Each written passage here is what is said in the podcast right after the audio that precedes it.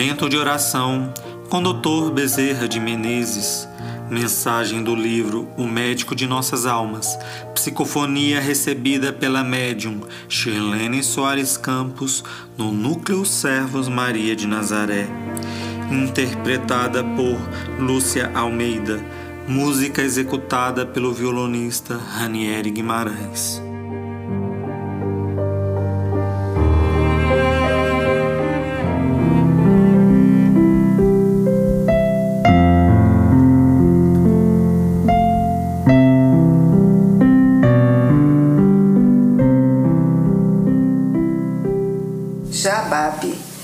Vi essa semana, numa assembleia no plano espiritual, um ancião que viveu na época de Jesus. Diz ele que caminhava na borda da praia, muito triste, com uma visão muito fraca, e viu sentado debaixo de uma palmeira um vulto, um homem que olhava o mar da Galileia, como se tivesse se transformado numa estátua de pedra. E ele, naquele instante, foi se aproximando, e como o homem estava muito quieto, ele não quis perturbá-lo. Ficou ali a admirar aquela postura, aquele perfil tão belo, aqueles cabelos revoltos pela brisa que soprava leve. Depois, os olhos daquele homem se voltaram para ele, e era tal a luz, tal a fulgurância que havia naquele olhar, não como raios de luz, mas uma luz interior tão grande que parecia o mais precioso cristal a refletir o azul do céu. E, naquele entardecer, com aquele azul belíssimo nos olhos, aquele homem lhe disse: Você vem de muito sofrimento, já vê muito pouco daquilo que o cerca.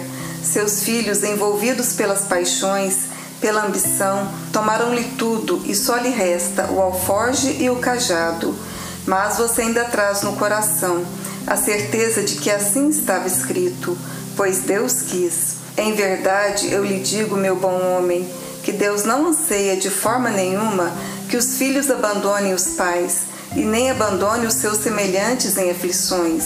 Deus não deseja que existam barreiras a separar as criaturas. Ele deseja sim que todos se deem as mãos e sejam irmãos. Vá em paz, meu bom homem não muito longe você receberá de Deus uma grande surpresa. O homem não queria sair dali, como ele nos disse. Sentiu um desejo imenso de permanecer, mas a mão se levantou e disse: Vá, siga, não tarde a surpresa tão agradável que o espera. Ele continuou pela orla da Galileia, voltando sempre a cabeça naquela direção. E o homem de postura tão real, tão cheia de nobreza, continuou como se fosse uma estátua de pedra. Ele descobriu que aquela sombra que lhe toldava o olhar havia desaparecido. Já não possuía mais a catarata que o impedia de andar com rapidez. E ele então apressou os passos, e ao apressar os passos, eis que ele escuta: Jababe, Jababe, para onde você vai? Há quanto tempo eu não vejo? Ele olhou com dúvidas se ainda conhecia aquele homem. Mas quando ele correu na sua direção e o apertou nos seus braços, ele se lembrou que havia criado aquele menino, já rapazola, contra a vontade da sua esposa, e que aquele menino havia conseguido um emprego de guia de camelos.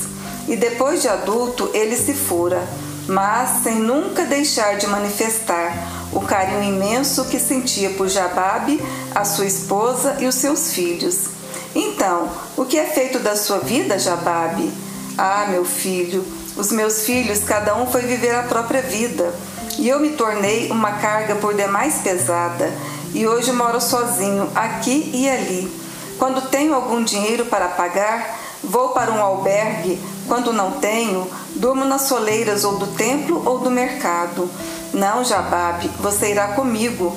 Eu tenho uma casa e tenho filhos. Minha esposa será sua filha, e meus filhos serão seus netos. Grande é a alegria que vai entrar hoje em minha casa, porque se hoje eu sou um homem honesto e trabalhador, devo a sua caridade que recolheu um órfão abandonado, para me dar a confiança do seu teto e a da sua amizade. Abraçando Jababe, passava-lhe as mãos nas têmporas, beijava-lhe o lobo da orelha, feliz.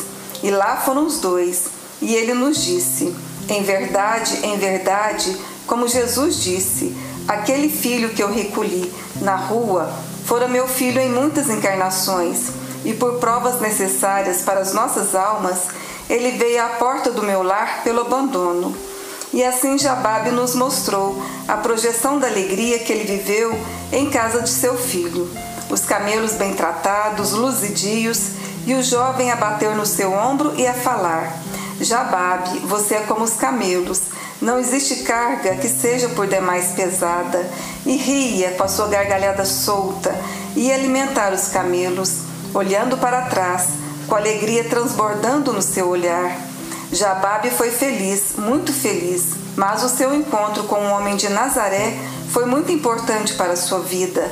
Ele se tornou cristão e aquele menino a quem ele havia transformado num homem de bem foi um dos mais valorosos cristãos, porque ele tinha que seguir Jababe, porque ele amava Jababe, porque a caridade, acima de tudo, é Jesus falando em nossos destinos.